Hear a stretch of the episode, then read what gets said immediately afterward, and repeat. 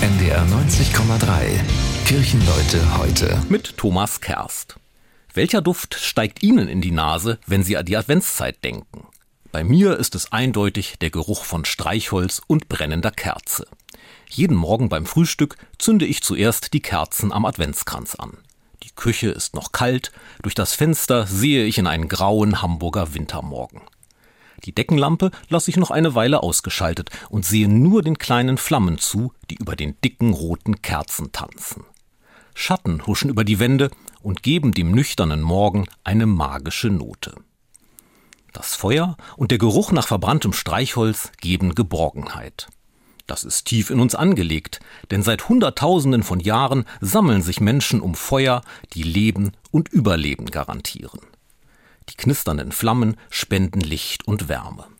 Ohne Feuer wäre die Menschheit vermutlich schon ausgestorben.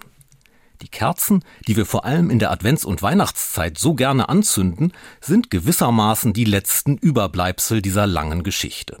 Sie sind viel sinnlicher, als eine Glühbirne oder gar ein LED-Licht es je sein könnten.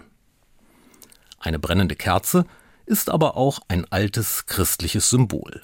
Sie steht für das Licht, das in die Dunkelheit kommt, und für die Hoffnung, die heller ist als die Trostlosigkeit.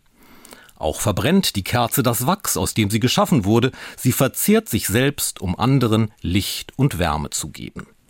Damit ist sie ein Sinnbild für die Nächstenliebe. Man könnte auch sagen, die hübscheste Kerze nützt nichts, wenn sie nie gebrannt hat.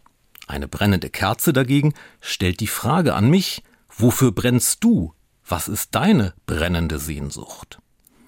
Und schließlich ist das Anzünden einer Kerze immer auch ein kleines Ritual. Für manche ersetzt es sogar ein Gebet. Man braucht dazu keine Worte, denn Worte fallen einem ja manchmal auch gar nicht ein.